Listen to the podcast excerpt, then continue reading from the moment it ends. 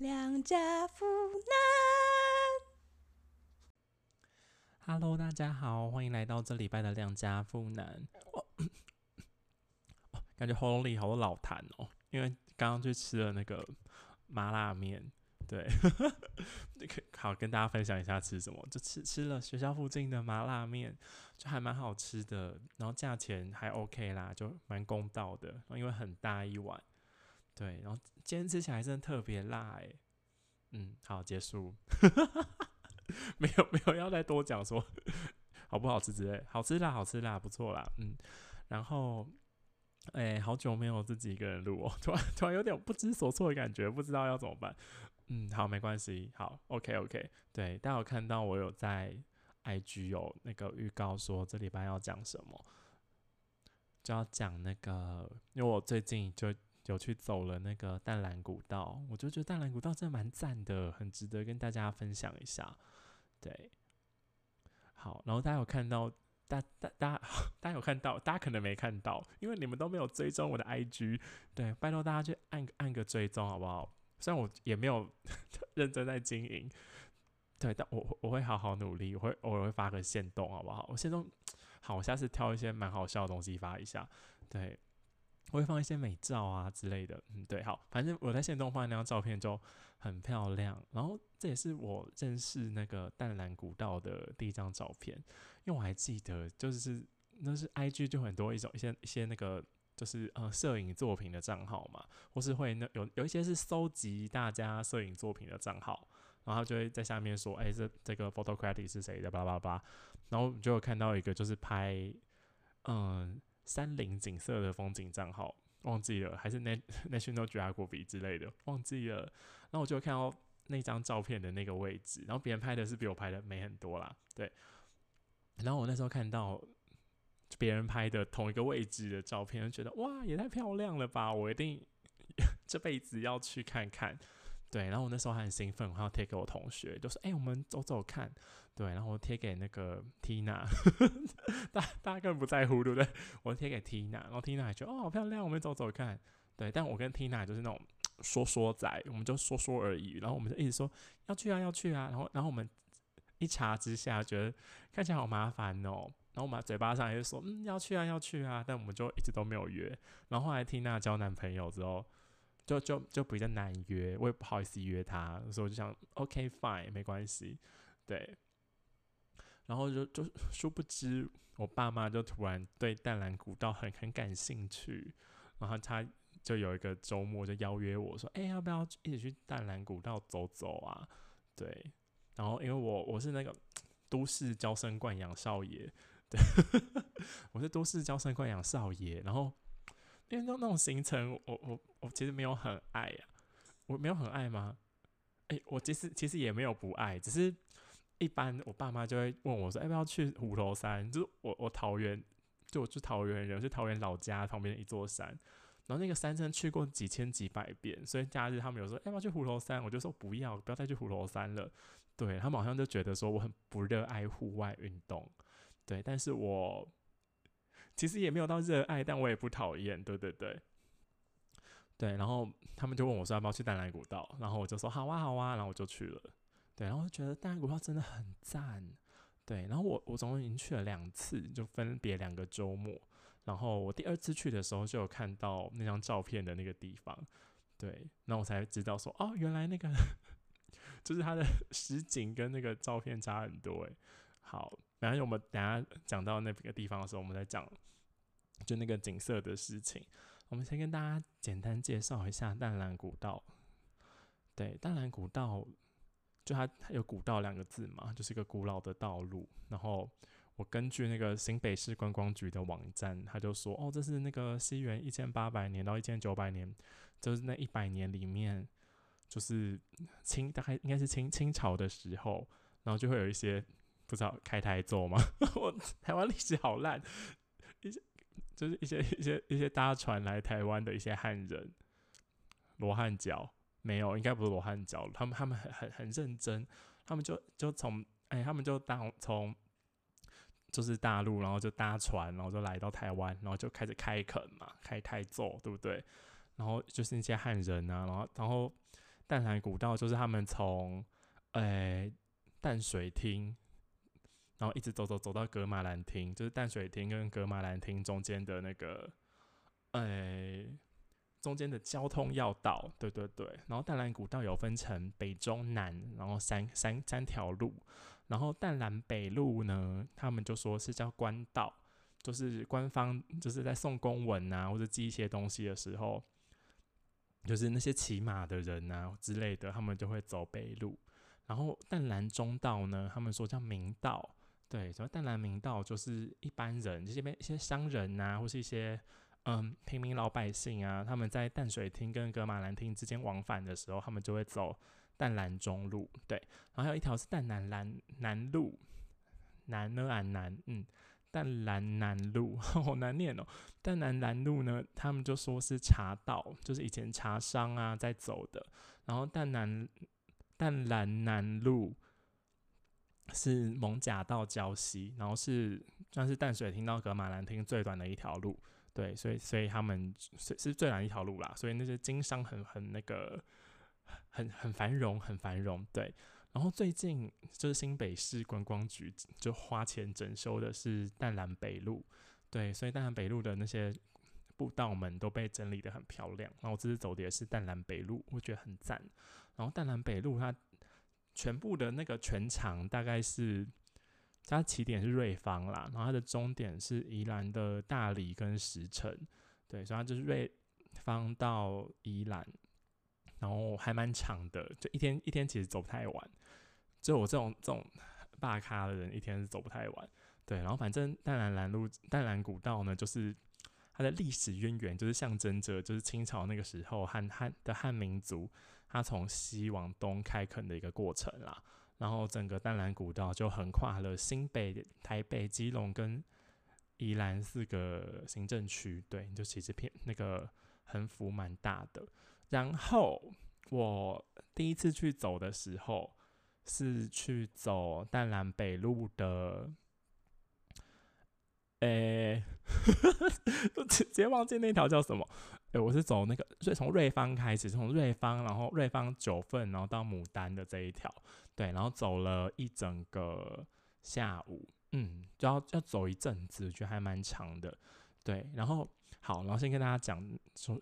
跟跟跟他 简介一下，说，哎，你要去走这条路的话，你应该要准备一些什么东西？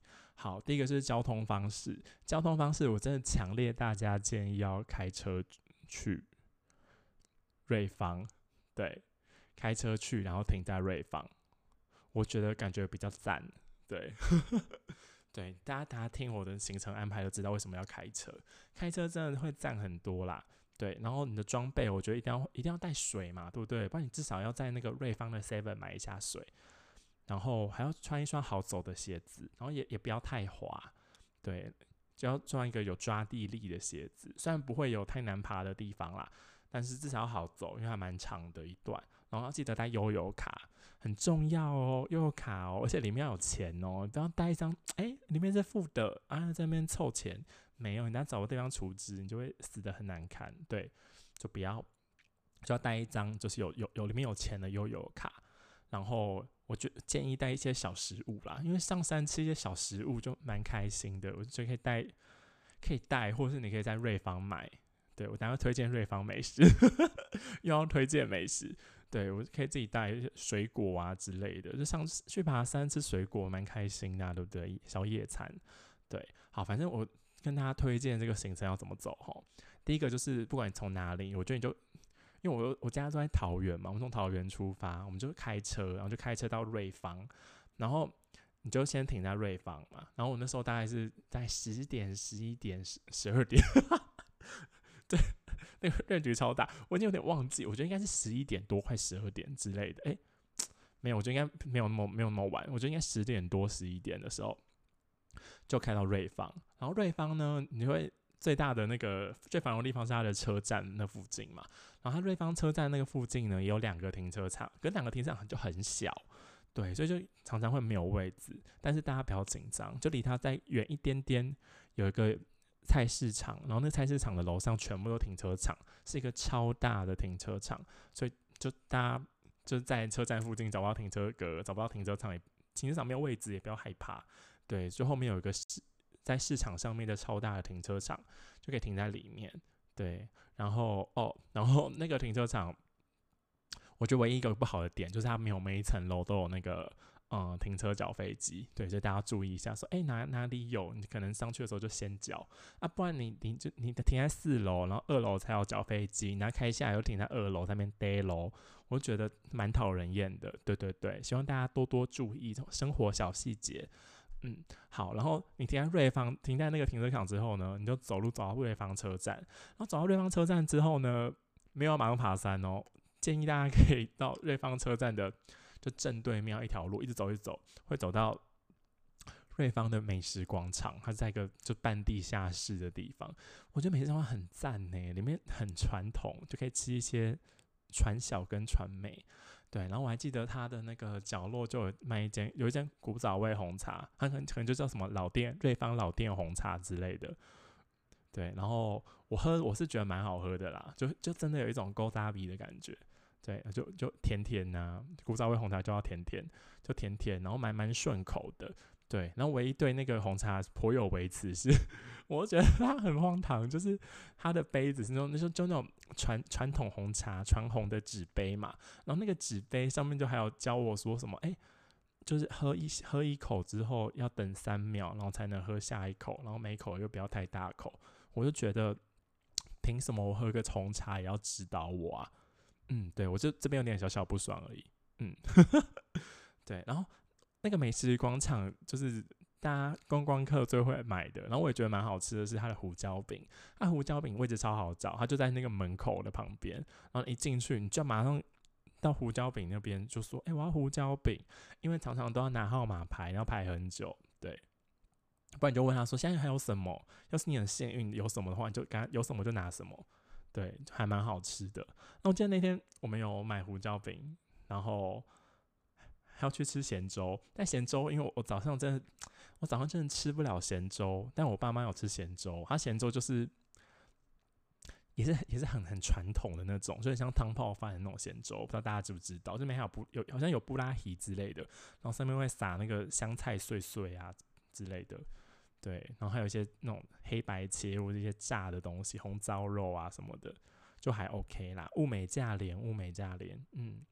然后我还记得，就是在就是瑞芳车站前面到。美食广场那条路上，它有很多间龙凤腿，然后有一好像就是里面其中有一间是很有名要排队的啦。然后我还记得我以前去那个平西放天灯的时候，都会经过瑞芳嘛。那我在那一次有去吃过，我觉得好像是蛮好吃的，但也没有好吃到需要排很久。对，所以我大家就斟酌好不好？你就，哎，队伍没有很长，去买一再试试看。哎，队伍真的太长了，哎，没关系，算了。嗯，就算了。因为龙凤腿，龙凤腿大家也不是没吃过嘛。龙凤腿就是，我觉得以前以前营养午餐就有哎，我觉得吃起来其实也差不多啊，只是它的做法可能比较比较比较比较独家之类的。嗯，好，我们一直讲到这边都还没有讲到爬山的事情，我现在就要讲爬山的事情了。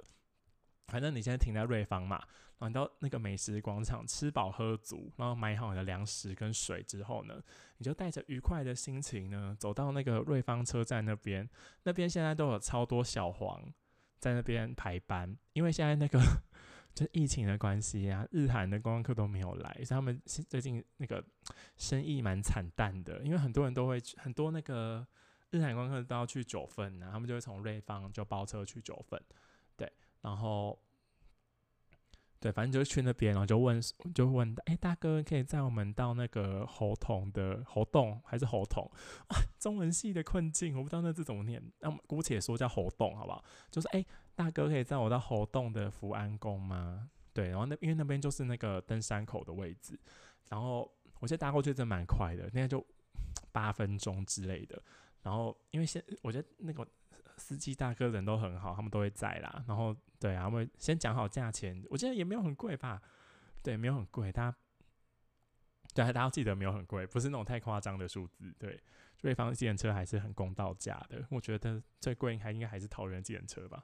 对，然后反正你就搭小黄到侯同的福安宫，这样你就可以不用走很多就无聊的柏油路。因为我上网看，就是他们走就同一样这个淡蓝古道的话，他们就就会带大家从瑞芳车站就一直走一直走到那个福安宫，然后其实还蛮远的，但都是那种就马路啊，就马路会经过啊什么什么瑞芳国小巴拉巴拉的，我觉得无聊死了。我就我要去爬山呐，我没有在看这些就走柏油路的景色，对。然后反正这样你可以少走很多路啦，我就觉得蛮开心的。你就可以搭小黄到那边，然后你到那个福安宫呢，你可以先上个厕所。福安宫福安宫有一个厕所，然后嗯，干净吗？好像也没有很干净，就普通那种公厕，但还 OK 啊，不会有恶臭。嗯，然后你就可以从那它旁边就有一个登山口，然后登山口他们就写淡蓝古道，巴拉巴拉巴拉，对，然后那边的登山口叫。不会念那个字，哇，怎么办？我中文真好烂，叫第阿胆吗？第阿胆古道，所以应该是是主宰坛古道的登山口，所以应该叫第阿胆吗？没关系，我就叫第阿胆好，你就到第阿胆古道的登山口，然后你就可以看到那个啊，就是淡蓝古道，他们有设计一个 logo，还蛮可爱的，是那个双扇蕨，好像就是。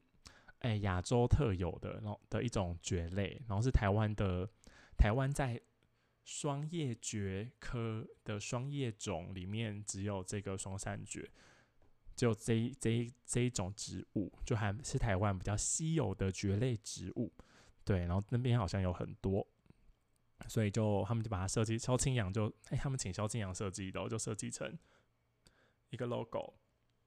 对，反正就可以跟着那个 logo，就慢慢探索丹蓝古道。然后第二胆古道，我觉得他放在最前面。其实我觉得其实有一有一点点小难走。对，就是以一个都市娇生惯养的少爷来讲，就是我会给他，嗯，难度我会给他三颗星。对，因为要是你平常真的没在运动，我觉得可能会很痛苦。对我还是。我是虽然没有没有很认真在运动，但我还是有一些小 work out 每天，我就觉得还 OK 啦。但就就是觉得，如果你要是每天都坐在那边划手机，然后只会去逛街的人，我觉得可能会觉得很累。嗯，但是它的安全性我觉得很 OK 啦。然后我会发现那个啊，就淡蓝古道，他们都有会有那个地图嘛，然后会有解说牌，然后他们都会有一个什么。就会有一个分级，就是会写什么“荒野探荒野探险集”什么巴拉巴拉的，我觉得那个都不能相信。我觉得他们的分类，我真的就也不懂他们到底怎么分类的。因为我走了很多个分类，都是在荒野探险集，但我觉得他们的难易度真差非常之多。对，所以大家不要相信那个评分，要相信我的评分。利亚坦古道是难度三颗星，就是走了会有点啊小累小累的感觉。对，它就比较多那种。小小的山路啦，因为你爬山嘛，你一开始你要嘛你就要走很缓但很长的楼梯，要么你就要走很陡但比较短的的那种小山路嘛，对不对？然后地下潭古道有有楼梯，但比较多的是那种小山路，就需要爬一下。然后你走地下潭古道，你走走走走，你就哎柳暗花明，然后就接到了一个流浪路流浪路古道的石头阶梯。对，然后到那边就觉得变得蛮好走的，因为那边就是整建的很好，他们都是石头阶梯，然后都很大阶，就很好很好踩。然后，对，虽然要一直爬楼梯，但我难度觉得是一颗星，就很 OK。然后它的安全也非常安全，safe safe。对，然后就往可以从那边就慢慢就往上走，然后接着途中会经过一个隧道，对，然后那个隧道。就我，我记得我那时候跟我妈一直想要研究说，哎，那个隧道到底是什么隧道？但那个字都已经就被被那个石头雕的字都被食物植物不是食物植物破坏掉了，对，就看不出是什么隧道。但我觉得很像那个，就很像神隐少女，神隐少女就是就分隔那个呃这个世界跟那个世界之间的那个那个小隧道，就是千寻在那边等他爸妈，就说我不要去的那个小隧道。对，我就觉得蛮可爱的，大家可以拍个照之类的，虽然没没有很特别啊，但蛮可爱的。对，然后还在流浪路石阶上面的风景很好，嗯，真的很好哦。它可以看到那个天气好的话啦，我那时候去天气很好，对，天气很好。然后，哎，天气很好吗？能见度很好，而且是但是是是小阴小阴的天，但我觉得很好，因为我不喜欢晒太阳。对，然后可以看到那个基隆屿跟八斗子渔港。对，八斗子渔港我是后来查资料才知道的啦。我那时候只看到觉得哎是渔港哎，但我根本就没有什么，我我根本就不太知道那是什么渔港。然后我我会知道是基隆屿，也是我看 Google Map，然后我就查哎八斗子渔港，然后旁边是基隆屿。我才确定说，哎，那是基隆屿。不然我一直在想说，会不会是龟山岛啊？啊，我台湾地理真的好烂好烂。对我又怕我在这边，要是我讲说，哎，那是八斗子渔港跟龟山岛，然后又有人要就是去评论骂我说，嗯，台湾地理都不会，垃圾之类的。没有，我认真做功课，那是基隆屿。对，然后就景色很好，我觉得很赞。嗯，然后因为他就一直走一走嘛，然后爬山就会绕来绕去啊，所以你就可以看到哎不同面的基隆屿，我觉得蛮好的。嗯，然后流浪路时间一直往上走，一直往上走，会走到一个一个呃红土的平台，对，然后那个平台上面有椅子，大家就可以坐在那边吃吃刚刚买的胡椒饼。对，从走到那个平台这一段路，我觉得大概一个小时吧，对，大概一个小时。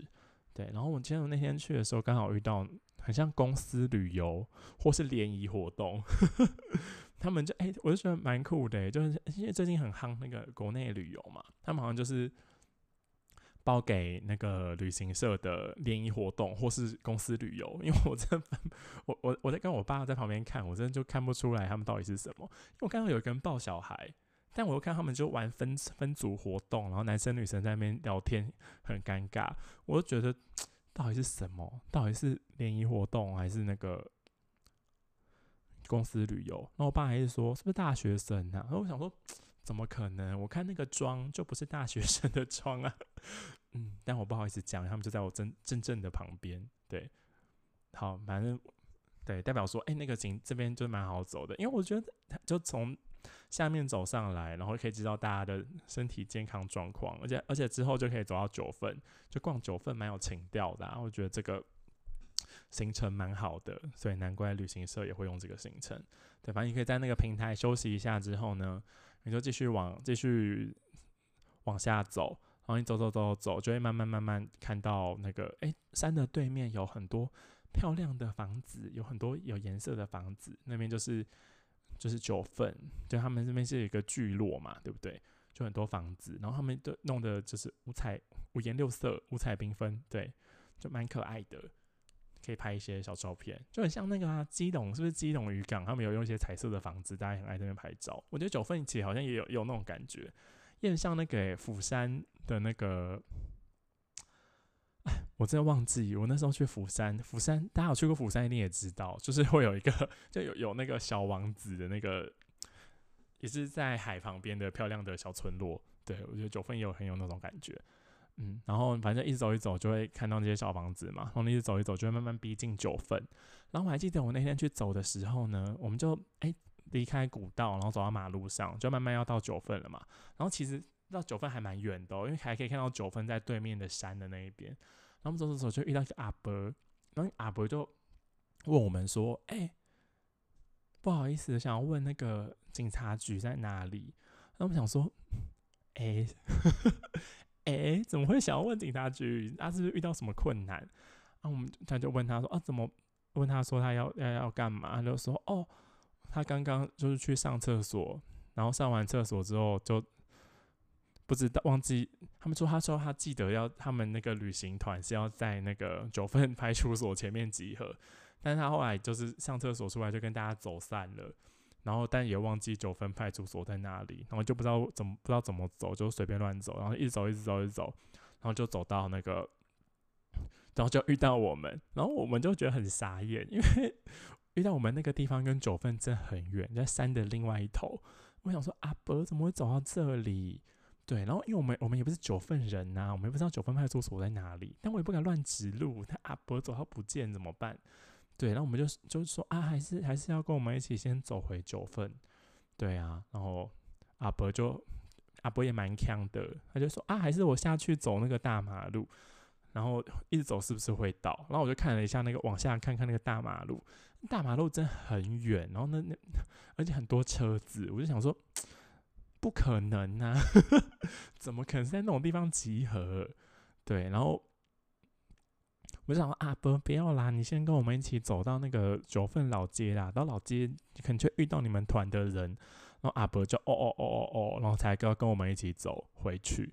对，阿伯差点如果没有遇到我们的话，阿伯就会走上那个古道，然后一直走走走到瑞芳。哎，我想到觉得超傻眼，就是啊，大家要照顾好那个老人家跟小孩啦，不要让他们在九份迷路，因为九份其实还蛮容易迷路的，因为很多那种小小小小的小巷子。嗯，好，反正遇到阿伯嘛，然后阿伯就跟我们，然后我们就带着阿伯就走走走走到九份。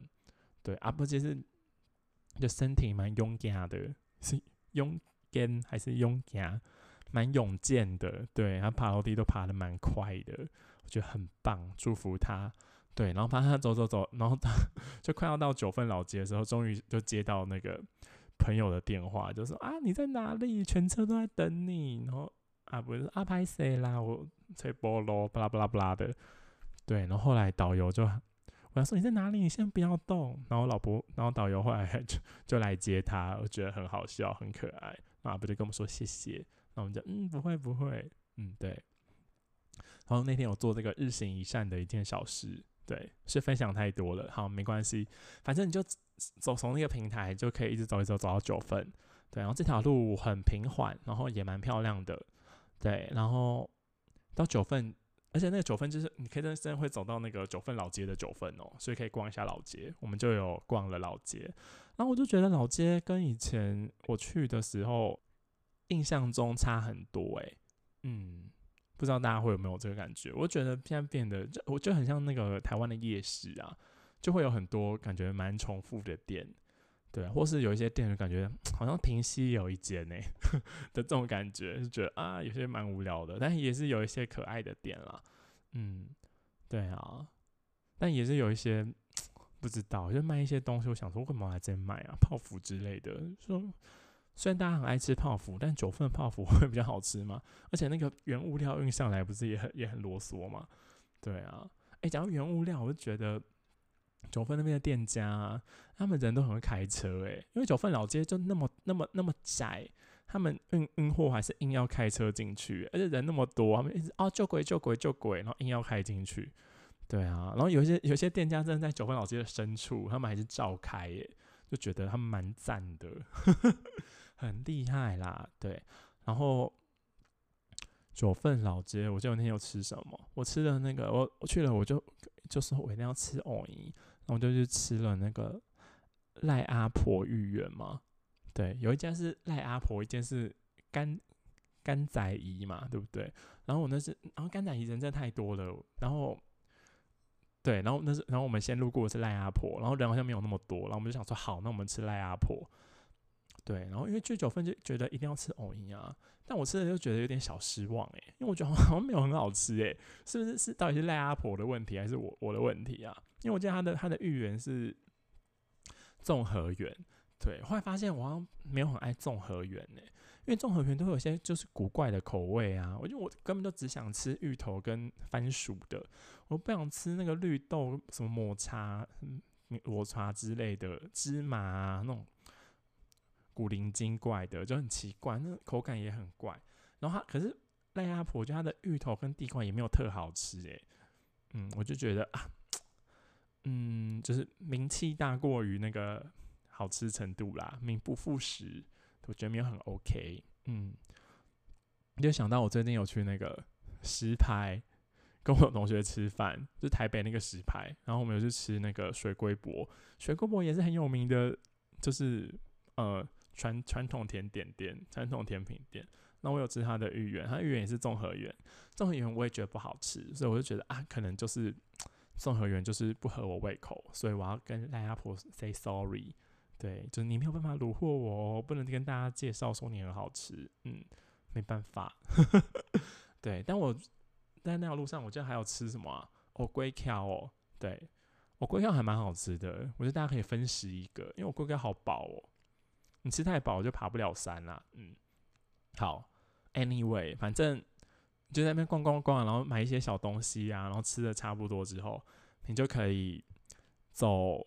哎，这边要小注意哦，就大家大家要走的时候，不能不要走完走混老街，然后直接右转，然后想说，哎，右转就上山，就继续上去，不行，你要在那个甘仔仪偶仪的那一条上去，对。然后你就跟着甘仔仪偶仪的指标一直上去，一直上去之后呢，就会到九份国小。你看到九份国小，代表你走在正确的路途上。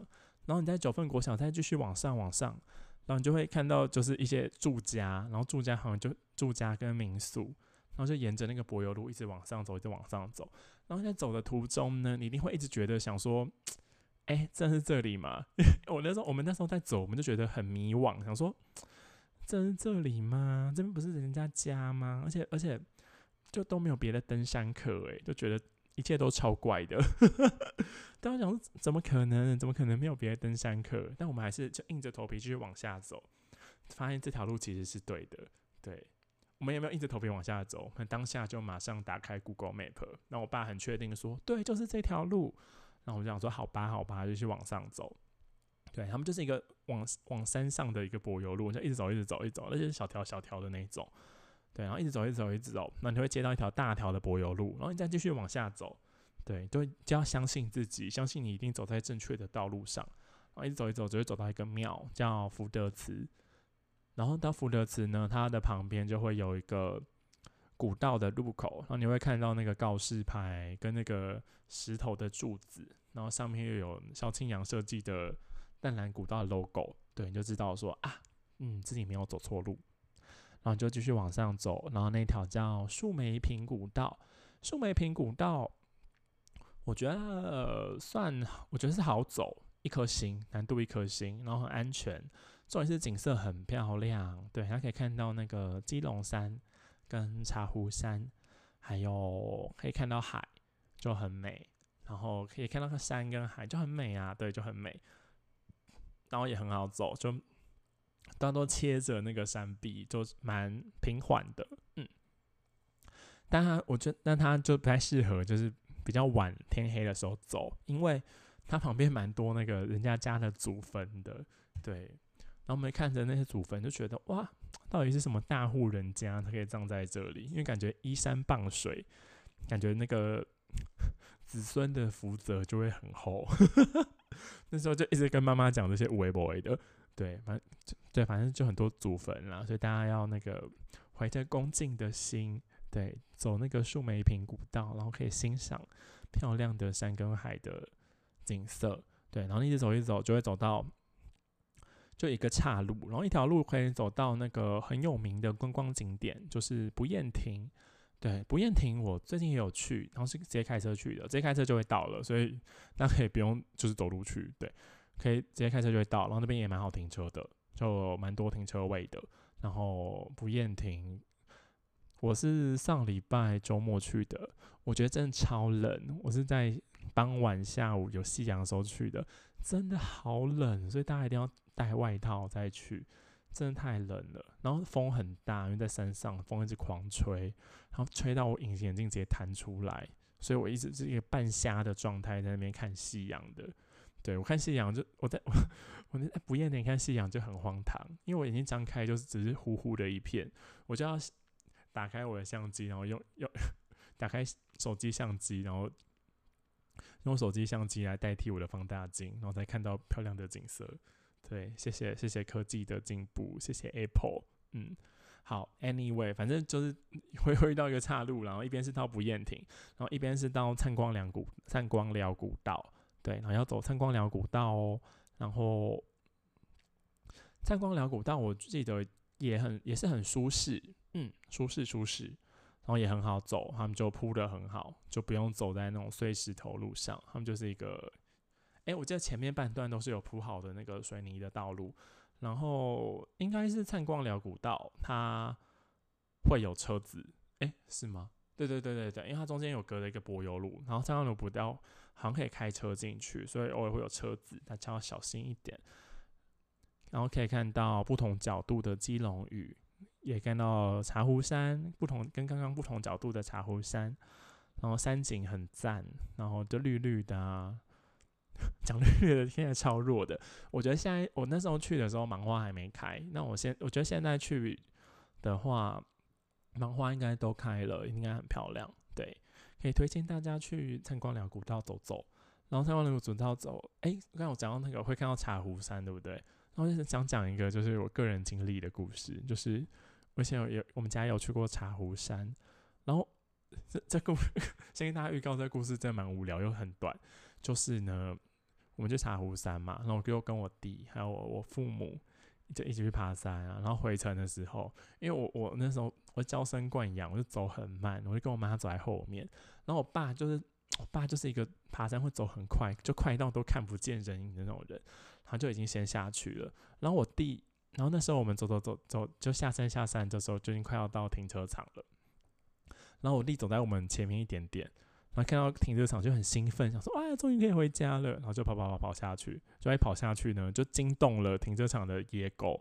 然后野狗突然就 开始汪汪汪，一直一直狂吠，然后就就就跑出来。然后我弟就吓到，我弟那时候很小，应该应该我觉得应该只有三四岁吧，还很小，就个小咚咚咚跑下去。然后那个狗开始狂吠，他就吓到，然后就就哭着往上跑，一直跑超快，一直跑回来，跑超过我跟我妈。然后跟我妈就看，我就觉得蛮好笑的，嗯，就蛮好笑的。对，Stories over。好，我们继续。反正你参观两狗道就可以继续走嘛。然后你会走到一个交一个交叉的路口，然后交叉的路口它会分成雕山哎雕山古道跟甘仔店古道、干妈店遗址啊，不是古道，干妈店遗址。对，然后如果你那天走到那个位置的时候，天色已经快黑了，你就走雕山古道，因为比较短。对，然后要是你很有闲情逸致，然后不害怕天黑，或是那天时间还很早，就可以继可以继续走那个干妈店遗址。对，他就可以继续走参观辽古道的后后后面一段。对，然后我觉得这边是一个分界点，因为我觉得那之后走参观辽古道到那个干妈店遗址。那一段我觉得蛮难走的，对，也可能是我那天有点雨后的感觉。泥巴泥巴其实也没有很烂，但我觉得有地方蛮滑的，有的地方还会有那种绳子，就是要小拉一下，对不对？就是真的太娇生惯养的人，我觉得可能会做不到。像那种宋小姐啊，宋小姐，我觉得她可能就是没有办法走完全程，她可能就会坐在地上，对，然后一直靠背说为什么来这里之类的，对。所以大家要衡量一下自己的能力，要是能力真的不行，没关系，就走雕山古道。对，但我也推荐大家走干妈点啦，我觉得也也是不错的体验呐，对不对？然后我还记得干妈点，我一直走一直走，会走到就哎那到那边的话，我觉得那个告示牌就会变得比较稠密度比较低，也就开始走一走，就会突然觉得说，干不会走错路了吧？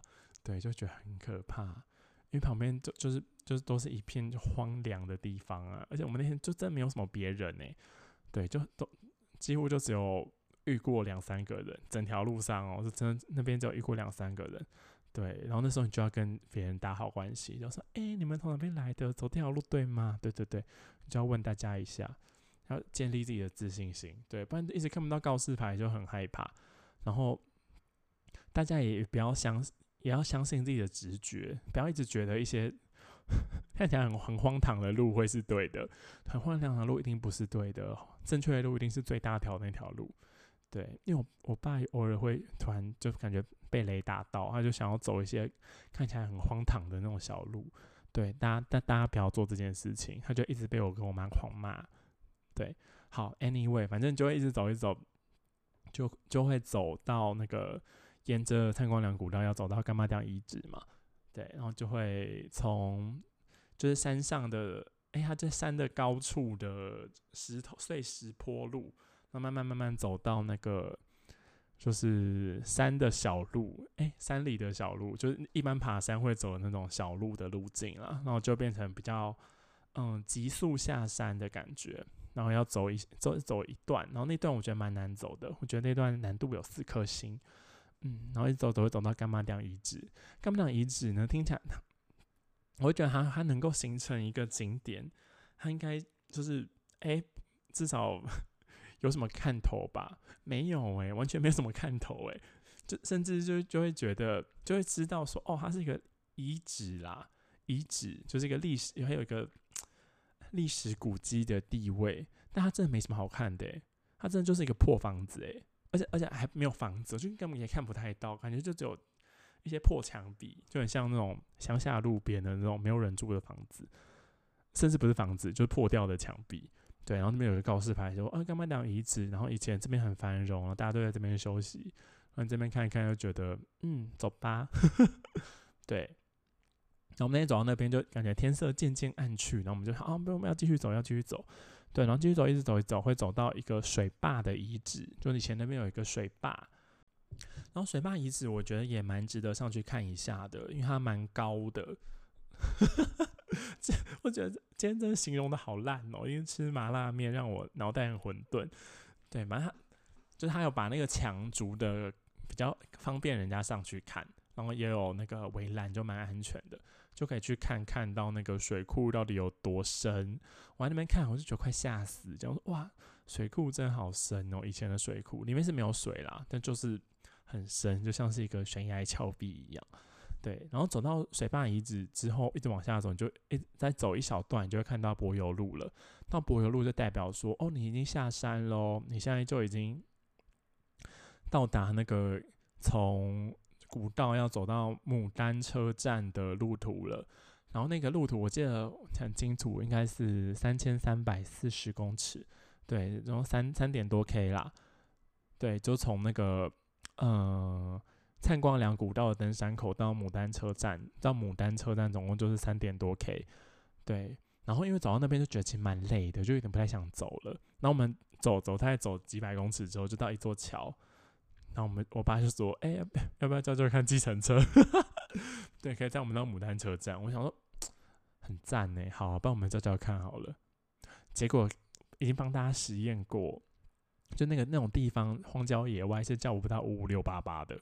对，所以大家也不要痴心妄想。那我们叫不到之后，我们只好认命的继续往下走。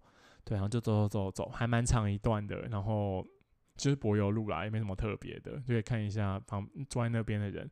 坐在那边的人，我就觉得都很很惬意耶。我就觉得他们每个人都感觉左邻右舍就会集合到什么里长家之类的，村长家啊，村长家，他们在那边喝茶，然后唱 KTV。我看到很多家都在唱 KTV，我就。还要打麻将，我觉得好赞哦，好想要 住在那里哦，就觉得很清幽啊，感觉很休闲。对，反正一走一走，你就走到牡丹。然后牡丹，我那时候是傍晚，我就觉得牡丹一直给我一个 超怪异的感觉。对，因为牡丹那个地方就小小的，然后就有房子嘛，讲废话就有房子嘛，但路上都没有什么人哎，就超安静的，很静谧，然后人都。人车都很少，对我就觉得很，而且那时候就是是夕阳啊，然后阳光都淡淡的，然后我就觉得有一种不真实的感觉。我觉得好像大家有没有玩过一些 RPG 游戏啊？我就觉得很像，很像我们在玩 RPG 游戏的那种村庄，诶，就都没有没有什么别人。然后因为牡丹车站的那个是一个很小的车站嘛，它它它甚至，哎，还有它哎，甚至有。没有没有不能储值悠游卡，他就只能那个买票之类的。对，然后那边也根本就整个车站也只有一个姐姐，而且姐姐就穿便服，然后就坐在那个 B 卡的旁边，就要看大家有没有票。对，然后那个姐姐就一直在划手机，也没有理你的意思，超像 RPG 游戏的 NPC 的。对，就所以我就一直对牡丹怀抱着一个 RPG 游戏的村庄村庄的感觉。对，反正你就到牡丹车站，你就可以。用拿出我刚刚叫你带的悠游卡，让你的 B 卡，让你去搭火车。那你搭火车之后呢，你就是从火车搭到瑞芳车站。到瑞芳车站，是不是你刚刚停车的那个地方？是不是很赞？你就可以从那边就回家了。对，对啊，不然这种从 A A D 然后到 B D，然后再搭换再换交通方式回 A D。不觉得很赞吗？就不用走，就同上同下，要走同一条路，为了要开车什么之类的。对我觉得蛮赞的，而且好要继续推荐大家后续的行程。对，这样在这边就走完淡蓝古道了嘛，然后到瑞芳车站之后呢，你就去开你的车，你不要被瑞芳的美食诱惑，对，不要。那时候辛苦了一整天呢，你走了淡蓝北路的很长一段呢，然后你就去开你的车，然后你直接开到基隆，对，你就直接开到基隆，就跟我们的行程一样，你就开到基隆去吃海产，很赞吧？而且瑞芳到基隆其实很快，我觉得应该十几分钟、二十分钟、二十几分钟就到了吧。就开到瑞，开到基隆。然后我基隆我要推荐的餐厅是是基隆的海海鲜楼还是海产楼？应该是海产楼啦。基隆海产楼很赞哦，很好吃，超好吃。对，那生意蛮好的，大家可以先订个位。它餐厅蛮大间的，所以应该都可以订到。对对，可以先打电话订一下。然后他推荐的菜色呢，连推荐菜色都告诉大家，他的鸡肉很好吃。我试过腌鸡跟土鸡。我个人是推腌鸡啦，但我觉得它鸡肉都处理的很好，都超好吃。它的皮跟它的肉都皮都皮不有不恶心，然后很 Q，然后它的肉都很很软嫩，对。然后就算土鸡就也很有，也不会很有很很很干，都还是很湿润，我觉得很好吃。对，算我吃过最好吃的那种白斩鸡料理。然后海产楼的生鱼片很好吃，一吃就觉得真的超新鲜，它的颜色都跟人家不一样。对，它的那种那种尾鱼哎，旗鱼生鱼片啊，那个旗鱼的颜色就跟那回转寿司的旗鱼的颜色就不一样。对，真的很好吃。它然后它的虾子，我是吃了什么啊？炸虾之类的，炸虾超大只又超新鲜，好吃好吃。它的佛跳墙也也不错，也不错。那我记得它有鱼翅的，大家尽量不要选鱼翅的哦，因为鱼翅其实也没那么好吃的，而且会伤害到鲨鱼的生命。对，大家不要吃鱼翅的，这边环保推广大使。然后我今天还吃了它的炒板条，也不错，也不错，也蛮好吃的。嗯，这边推荐给大家这间这间好餐厅，对，基隆海产楼。然后你到基隆要吃海产楼啊，你就会想要。因为你现在是开车嘛，你就想要开车停在它附近的停车场，但是它附近的停车场哦，我跟你讲也很小，也很小间，然后里面的停车位真的很少，而且外面永远都有人有那个车子在排队等人家出来，然后停进去。然后我们那那天我们就想说，怎么可能？怎么可能这种那么难停车？对，然后我们就一直开，一直开，然后我们本来一直想要在那个那个餐厅旁边找车位嘛，然后都找不到。然后我爸想说啊，没关系，那开远一点好了，就开远一点。然后就看到一个真的超大的停车场，那停车场真的超大，我觉得不可能 会有，几乎不可能会有停满的一天吧？对对对。然后叫六合停车场，推荐给大家，它在一个水源会馆的旁边的六合停车场，它真的超大，而且停在那边，不管是你要走到那个海产楼，还是你今天哎预算有限，你要去庙口夜市，走到庙口夜市。都还是算方便，真的沿着基隆河走都会到，我觉得很赞。对，你就不用，你就舍弃那个市区那边的那种小小停车场，不要那么小家子气，你就开远一点，然后比人家多走几步路，你就可以比人家早吃到好吃的东西。对，因为在那边等等那个小停车场的停车位，真的要等很久哦，因为大家都也去吃饭啊，大家吃饭不吃个一两个小时都不会回来吧。那边排队要排真的很久，而且从那个六合停车场走到海产楼，根本也才十分钟啊，就很短啊。对，而且你沿着基隆河散步，感觉也也不错吧，对不对？这边就一个小 pet ball 推荐给大家。对，然后也然后，因为那旁边就是基隆河，对，然后我对基隆河，我是觉得规划蛮好的啦，因为还蛮可爱的，就它有它都会那个嗯路口之间，它都会有那个桥梁嘛。对，然后有的是只有人可以走，有的是人车都可以走的。然后他们好像有十二座，然后都分别用十二生肖取名字，就蛮可爱的。对，但我唯一要抨击的点就是基隆河的那个水真的蛮臭的。对，它里面还蛮多鱼的啦，那都无锅鱼。对，不过那种臭水也可以讲。对，水真的蛮臭的。我觉得一方面是因为那边是出海口，就很多那种混杂一些拉一拉杂的东西。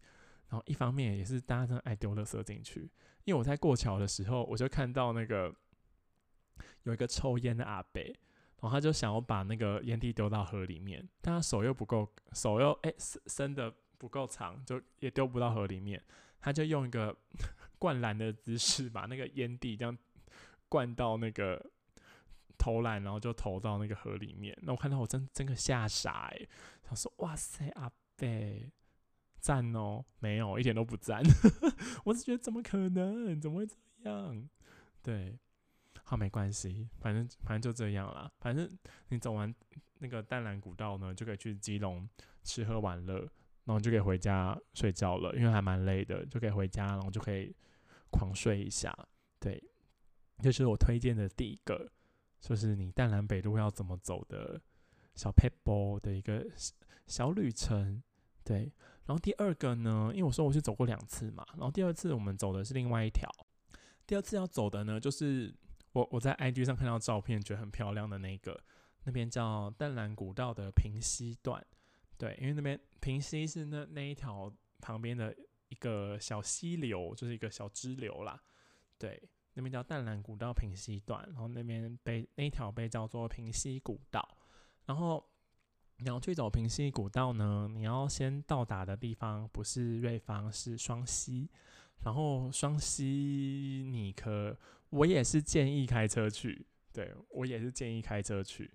然后你要带的装备，这个平溪古道要带的装备，我觉得比较比较少多，因为我觉得你要带一双好穿的压拖，压拖就是很像夹脚拖鞋，但它比较比较比较高级一点，就它不会随随便便的坏掉，就那个那个前面脚夹那个那那那一段不会随随便便断掉，然后它要有可以保护你的脚底。对，它要比较有韧性一点，不然你就穿一双防水防滑的鞋子，然后记得一定要穿短裤，然后你要准备一个换鞋子、换装鞋子的小袋子，然后最好是背一个后背包，你才不会碍手碍脚，然后带一个毛巾。对，平溪古道要带的装备大概是这样，然后你的行程呢，就是你先开车到双溪，然后开车到双溪大概哎十点。十一点，哎，对，十点十一点，然后你就可以停车，那边还蛮好停车的，对，很在意停车的事情，还蛮好停车的，你就停车，然后你可以先去吃饭，然后你可以先到双溪的那个市场呢。我发现观光客都会去吃阿兰牛肉面，对，但是我不是吃阿兰牛肉面，不是要显得我很像在地人，是我我们不喜欢排队，对 对，搞不好阿兰牛肉面很好吃啊，对，我们要对他多做评论，因为我吃的是。阿兰牛肉面转角的一间阿婆卖的卖的小吃摊叫什么蔡家小吃哦？对，我还记得叫蔡家小吃，真的很好吃诶。阿婆人真的超亲切，因为我那时候刚到那边，我还是有点起床的状态，我整个就很很很混沌，然后对，然后混混沌，然后也没有什么笑容。那阿婆还是很亲切的就招待我，因为我爸妈就很快就选好说啊，我要吃什么，我要吃什么。然后就点餐了，然后我也一直一直在那边看，然后阿婆还很热情的招待我说啊，你要吃什么？什么很推荐哦，什么什么的。然后后来就选了他很推荐的那个米苔木，我觉得米苔木他米苔木真的很好吃诶，推荐给大家。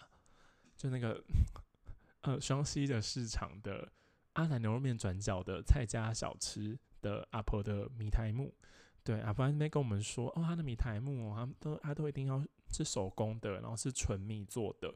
对，他说因为双溪这边很多老人家啊，老人家不能吃到一些菜、一些粉太 Q 的，太 Q 的就不好消化。对，我觉得哦，阿婆人真的很好呢。对，那我本来就是对米苔木这项食物就没有抱持着太大的兴趣。对，但我吃到那碗米苔，我真的觉得哇，惊为天人。对，因为它的汤就是那种阳春面的汤，但是又不是台北阳台北的阳春面的那种味素的汤。就它就是有一个传统小吃的美好的汤，对，然后味道就很很跟阿伯一样，很亲切，很温润。对，我就早上吃那个，我觉得真的太好了，太好吃了。你可以点一些那种卤菜、卤豆腐之类的吃，也蛮好吃的。对，而且我就觉得双溪的很 很有人情味，我觉得很好笑。就是我们坐，我们就点完菜嘛，然后我们就坐在那边，然后。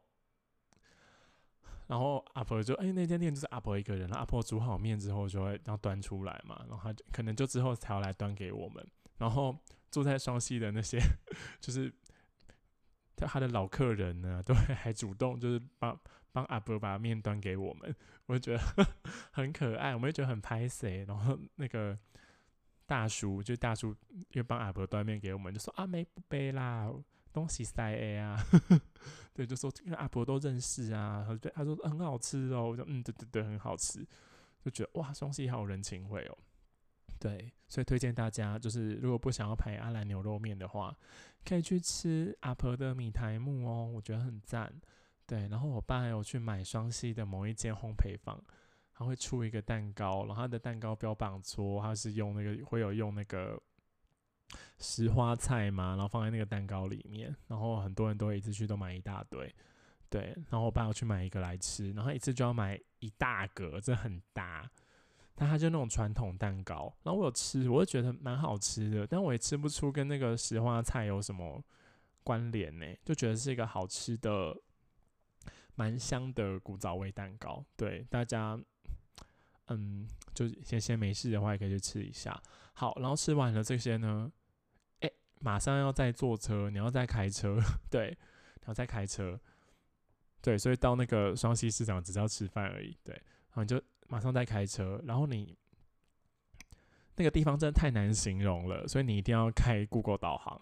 然后你导航的位置你就设定在巫山六十二号，对，那就觉得巫山六十二号听起来超怪的，对，你就要设到一个这个超怪的地方，然后然后你就可以一直一直一直开，一直开，一直开，然后它在山里面。我觉得你从双溪开到巫山六十二号应该要开蛮久的，我觉得可能逼近一个小时哦，对。然后一直开一直开，本来就会从双溪到山上都还是蛮大的山路，然后一直走走走，你就开开开，哎，你到一个点的时候，你就看到一个一条真的超小超小的山路，小到你就会怀疑说，哎，车子真的可以开进来吗？小到这种程度哦，然后但你还是要硬着头皮的开进去，你就要相信导航，我们要相信科技。对，然后就一直开，一直开，然后一直开的时候，你就要很，你要很小心，因为那个小小的山路真的很害怕会车，诶，对，会每每次对面出现来车，我就觉得啊，心头一惊。虽然根本不是我在开车，但我还是觉得哦，会车就感觉很可怕，就怕人家掉到山里面，对，怕自己怕怕对方掉到山里面，对。但是那条路也没有那么窄啦，它就是两台车会车很叽哩叽哩。就很很极限，很极限，大家加那个技术都很好，才可以会车过去。对，然后你的途中就会看到那个照片的，我播那张照片，也是大家很爱拍，在那边拍照的那个美景的景点，就是那条一直往上的柏油路，然后旁边有一个电线杆，然后感觉在深山里面，然后有雾气。对，但他本人其实是蛮漂亮的，但你本人没有照片那么漂亮哦。对，而且那条路就蛮多车子的，对，所以你要找一个比较好的时机点，对，找一个比较好的时机点才拍到那条。你要么就早一点去，要么你就回去的时候，哎，比人家晚下山，就挑一个比较没人的时候，然后下车去拍照。对，哦，忘记讲，就是如果你不会开车的话，其实也可以搭公车哦，所以你好像好像可以从双溪搭公车，然后一直到。一条很小的山路的山路口，因为公车不可能开进去嘛，对不对？但是你就要从那个很小的山路自己走路，一直走，一直走，一直走，走再再走到五山二十六十二号。但好处就是你会，你就可以一直走，一直走那条比较漂亮的小小柏油路啦。对，但我觉得也不用走那么久啦。对，不用走那么久啦，大家应该听得懂吧？还是建议大家开车去哦。嗯，然后你到乌山二十六十二号的时候，你就会觉得哇。柳暗花明，对，又是柳暗花明，就觉得哎，怎么会有这种地方啊？就那边会变成一个比较开阔的一个山，感觉是山顶的一个小山顶一个小住家，那边就只有一栋房子，然后里面有做一个阿伯，然后那个阿伯就把他家前面整顿成一个停车场，对，就是哎也蛮大的，可以停蛮多车子，就是一个平台，然后旁边有一些小田地，感觉是阿伯家的田地。我就会种一些小蔬菜啊什么的，然后在那边停车就要给阿伯一百块。但我跟你讲，这一百块真的超值得，因为我觉得平溪古道真的很赞。对，而且那边可以露营，对，你可以自己带就是装备去那边露营。但我没有没有这个习惯，对，所以没有跟大家推荐关于露营的点点点。反正就给阿伯一百块，就可以在那边停车，然后就可以准备走平溪古道。然后平溪古道呢，它很短，对，它一点都不长。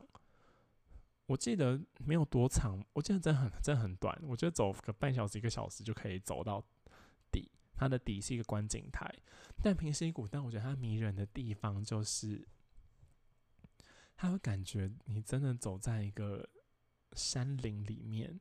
对，因为它没有它的那个走道，不是像我们我刚刚讲的那个淡蓝北路瑞芳那一段嘛，他们那个步道就很有规划的，就感觉哇，那个步道都是人为帮你弄好，让你走得很舒适的。但是平溪古道它就是它它这它会是一个道路，代表它有一定有人为的因素啦。那你走在那边就会觉得你很很像真的走在大自然里面，对。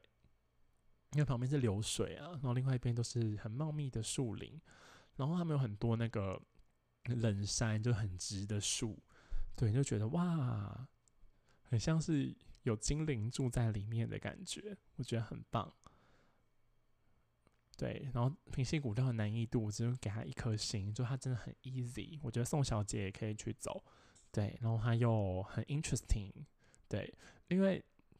平溪古道嘛，所以它会沿着平溪一直走。平溪就是它的一个小支流，然后会有两个渡河的点。然后第一个渡河点呢，我觉得很触鼻，对，它会有一个木头，然后后面有一个绳子，会让你可以踩着木头，然后那个木头是悬空的哦，它就架在就架在那边，然后悬空的，然后你可以拉着绳子走那块固定好的木头，然后慢慢走过去，很像在走独木桥，很可爱，对。然后没有很难走，对，而且也不会很危险，因为我本人就是，嗯，体重不轻，然后那个木头还是可以承受，对，所以我觉得相信各位也不会有什么困难的地方啦，对。然后那这个渡河点就还是不用换鞋子的，对。但是到第二个渡河点呢，第二个渡河点就是你真的只能涉水而过，然后还有还有还有绳子，然后有一条绳子在水比较浅的地方。然后一条绳子在水比较深的地方，然后这时候我就建议大家可以换一个鞋子，对，就可以换一个鞋子，然后就涉水而过。然后第二个，哎，第二个渡河点，然后一直走，一直走，一直走，从那边我觉得你就可以穿穿脚拖鞋了。对我觉得其实也不会太难走，它也不会有太让你受伤的路。对我觉得还 OK，你就一走就会到观景台，然后观景台很漂亮，可以看很远呢，可以看到龟山岛。嗯。我觉得很棒。然后从那个古道的入口，就是阿伯停车那个地方到观景台，你走陆路的话，它全长才一点五公里，很短很短，有但很漂亮。然后你可你很有闲情逸致，你可以再去往下走，它会接到后面的那个时空古道。但时空古道我们有尝试走一小段，我觉得蛮难走的。我觉得那个难易度是五颗星，对。而且我们那天就是前一天都是下雨，然后那个路都蛮烂的，就烂泥巴很多，所以我觉得不推荐大家就是在雨天在有下雨的时候去走。而且你一定要，我觉得那边一定要穿那种登山的鞋子。然后到端观景台呢，你就可以坐在那个那边有椅子，有两个椅子，超详细的，就有两个 bench，你可以坐在 bench 上面吃一些小食物。然后你们休息够了之后呢，就要走回程嘛。对，然后回程呢，我觉得最赞的就是你回程你可以走水路，对，因为那个平溪它的溪水都很浅，对，所以你它还有一条下去的路，你可以一直往下往下，你就可以走到溪边，你可以直接整条都用溯溪的方法回到它的古道的嗯登山口，很赞吧？你可以走水路，诶，对。然后水那个水深哦，真的不会很深，但是我还是觉得大家要注意气候，我怕下雨天会有危险吗？应该也，我就我就不太会有啦，但我不能挂保证。对，就下雨天尽量不要。但我们那天天气蛮好的，所以我们有就有去走。然后水深最深最深，我觉得顶多到短裤的口袋，对，大概到就比膝盖高一点点，但也不到什么淹过大腿那种那种深度。我觉得还好，对，而且我脚也没有很长，所以我的淹到膝盖，我觉得应该都是这种正常身高的人都可以接受的范围，对。然后水都很清澈，然后很凉，而且而且不会很难走，对，不会有很多那种要那边攀登啊，或是怎么样，大石头啊，什么深水啊，没有，我觉得还好。它的那种深水都是你可以自己可以预期到，然后你可以自己避开的，对。而且如果你走一走，真的觉得说啊，我真的不是水性，我真的没有办法继续走水路了。它有很多那个后悔的，让你往上到陆路的点，对，所以我觉得蛮好玩的啦。你就可以从观景台那边下去到那个溪流，然后就慢慢走，慢慢走。对，因为在水里会走很久，因为水里会紧张啊，因为每这个小溪流，然后在水里会走比较慢，然后你就走走走回那个渡河的点，然后你可以在第一个渡河点上岸，然后再慢慢慢慢，然后再走回去开车。对，我觉得蛮好玩的啦，然后也可以也可以露营啊，然后也又有水源，对不对？我觉得就蛮适合那个。情侣约会或是全家大小，我觉得都很适合啦。对我就蛮推荐那个淡蓝古道平溪段给大家的。然后你就要开车了嘛，然后开车之后呢，大概就晚快要晚上了，快要晚上之后要做什么呢？到双溪了嘛，到双溪之后，你当然是要开车到基隆去吃海产啊，对不对？所以。淡蓝古道平溪段后面的行程，我还是推荐大家可以开车到基隆去吃海产，不然你吃个那种庙口夜市，我觉得也很赞啊，对不对？然后你再开开心心的回家，对。所以以上就是两个我个人推荐的淡蓝古道北路的行程，对。然后今天我选读，哇，讲好像我很厉害，我选读的那个古文有两个。第一个是我选的都是跟古道相关的啦，对我也没有认真选，我就是按古古，我就写古道，然后空格文学，然后用 Google 看可以找到什么，然后我就看了一些之后，我就选了这两个。第一个是唐朝杜牧的《春日古道旁坐》，万古荣华淡幕起，楼台春尽草萋萋，君看陌上何人目？悬画红尘送马蹄，他在说呢，哎，对，杜牧，他就他在春日的古道旁边写了这首诗嘛。对你到古，你走在古道上面呢，我觉得会给你一个很强烈的一个时间感。对，就是这条路以前是谁在走的呢？以前这条路是不是长得不一样呢？它还是这个样子吗？对。以前会不会有很厉害人走过这里？那现在走在这里的我，会不会跟他们一样呢？未来会不会有别的人走在这条路上呢？对我觉得走在古道上面会想的，就是很多都是这种有跟跟时间感相关的问题。杜牧他也是哦，他就在说，他第一句就很直接点，直接破题。把古道的这个时间感破题，他就说万古荣华淡幕起，他就在说啊，就是很久以前的那些荣华富贵啊，到现在看来不是都一样吗？我觉得比较像是在说，嗯，以前再怎么显赫的人啊，或是再怎么贫穷低贱的人，他们走到了人生的最终末，他们不是都还是一样的吗？对。然后楼台春尽草萋萋，然后楼台就象征着这是一个荣华富贵的感觉嘛，对啊，就是荣荣那些荣华富贵啊，那些显赫的人家，终究会有一天他的呃荣他的荣光就渐渐消耗掉，然后最后长出了一团杂草，然后看起来很凄凉，对，然后就是有一种月有阴晴圆缺的感觉，对，然后第三句呢，他说君看陌上何人目？对他这边点出了，他就这边用一个提问的方法啦，然后他就看到，就问问读者说：“哎，你看那路上是谁扔的？是谁的坟墓嘛？”就跟我走在那个树梅平古道，然后看到那些坟墓的感觉一样，就说：“哇，谁葬在这里？”对，但是我想的是说：“哇，在这边祖坟的风水很好。”但是杜牧想的不是这件事情，他看古道的。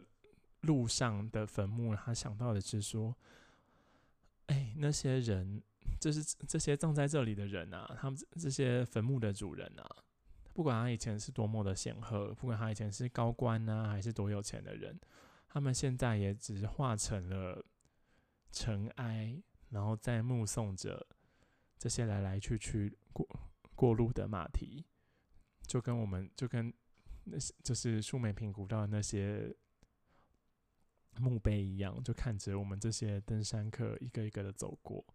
对，他就说，以前再怎么显赫的人，最后还不是都是这样吗？对，所以杜牧这边就有一个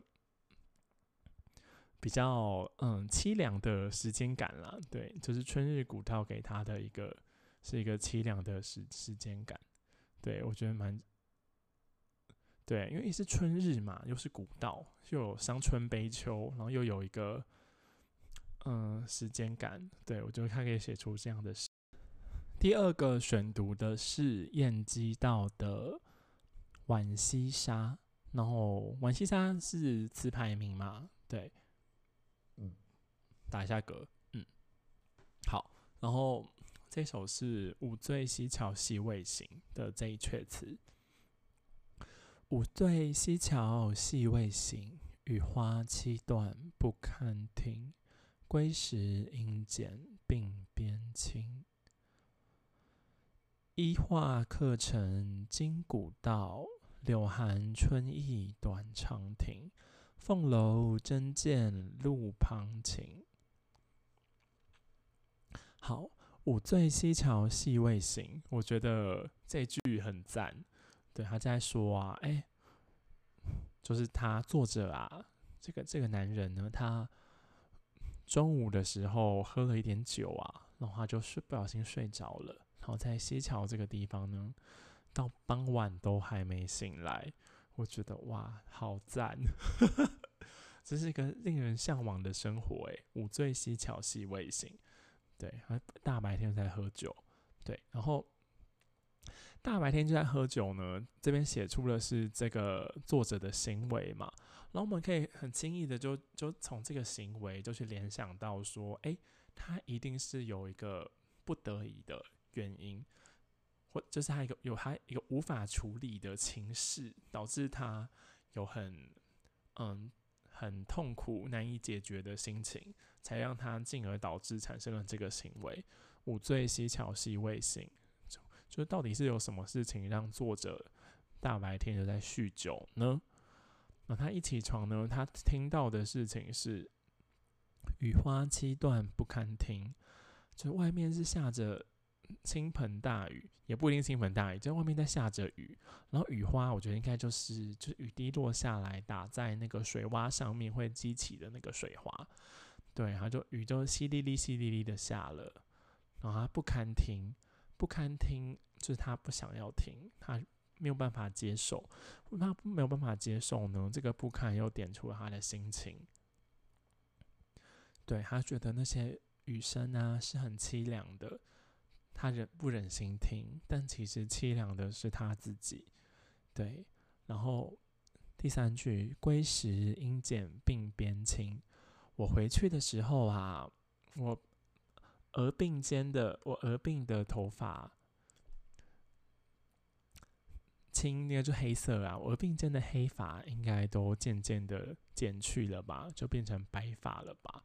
然后“归”这个字呢，就点出了。啊，一切的原因就是他在思念故乡，他在想他回去的时候，他很想要回去，但回去的时候会是怎么样、怎么样的情景呢？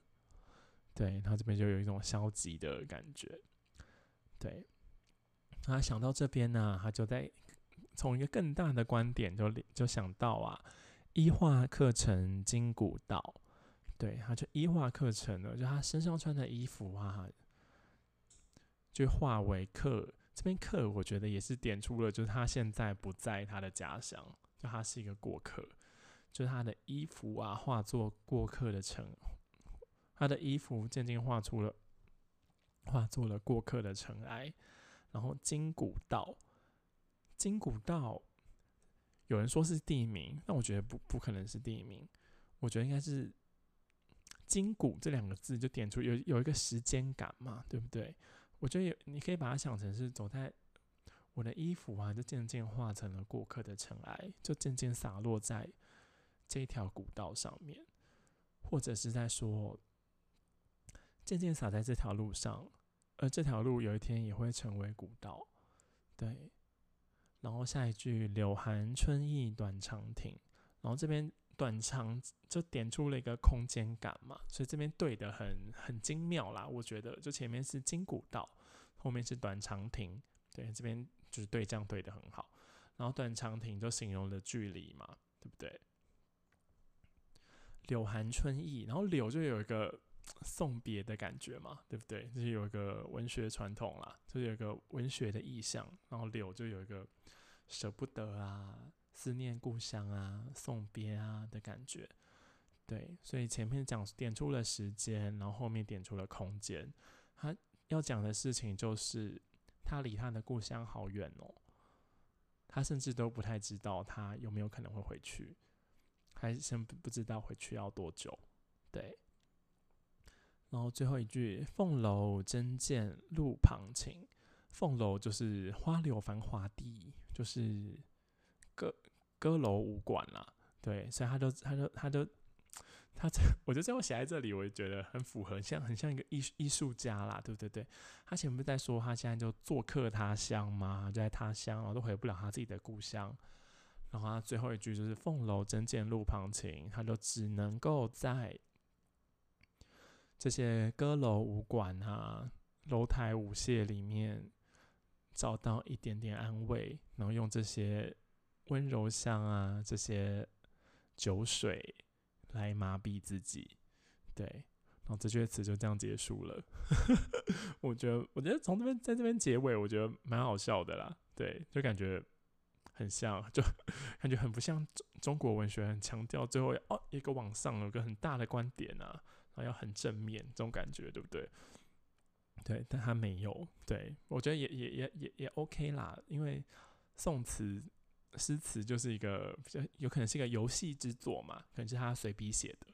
他写也不是要写给那个长官看呐，就写给自己看，然后给朋友笑一笑而已。对我觉得也很符合词这个文体的特性啦，我觉得蛮可爱的。对，然后综合以上呢，我就觉得古道，不管是杜牧走在古道上面，燕寄道想到古道，或者是我走在淡蓝古道上面。我觉得最强大的一个感觉就是时间感，对，就是我跟以前的人都走在同一条的路上，他那时候走的时候是怎么样的心情？他那时候正在做什么？而我走的时候是怎样的心情？我正在做什么？未来的人如果又走在这条路上，他会有怎样的心情？他会怎么想象我？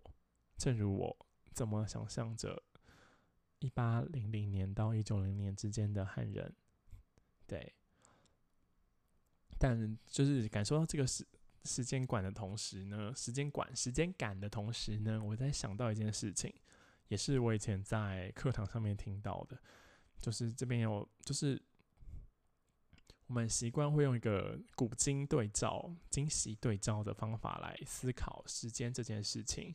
因为我们认为时间是一个直线的概念，对，我们在这个直线的时间观里面，我们就不停的往前推，我们要不停的往前走，对，然后在这个直线的时间观里面，我们就走出了上天为我们所创立的那个乐园，有可能是伊甸园之类的，对。我们就是他说，就感受到这个直线时间观呢，也就是失乐园的开始，我们就永远都不会再那么幸福快乐了。对，对，我们就从以以前最古早那些人，他们对时间的认知，就有人就认为，我也可能是我也是这样觉得，我觉得他们应该认为说是一个圆形的时间观，就很像是四季地善啊。就春夏秋冬，春夏秋冬，阴晴圆缺，阴晴圆缺，就是一个循环。所以生老病死也是一个循环。对，所以生命是生生不息的。他们在这样的时间观里，时间感时间观里面，就可以获得比较多的幸福快乐。对他们就知道一切都有一切的安排。然后你走到人生的低谷，不代表说你会坠落，但是我们就是困困在直线时间观里面，我们就会一直觉得说，我们一定要赢过以前的自己。对，但这样子做就会让我们一辈子都没有办法很开心。对，但是我在这边也没有告诉大家要怎么解决这件事情哦，因为我也是困在直线时间观里面的人呐。嗯，好，然后我下一次希望我可以讲《亲爱的房客》或《古伟》，对我会找时间去看。对，嗯，突然变成一个。电影评论变成一个小单元，对，因为最近国片太好看了啦，对，好，那今天的良家妇男就到这边结束喽，谢谢大家，我们下礼拜见，拜拜。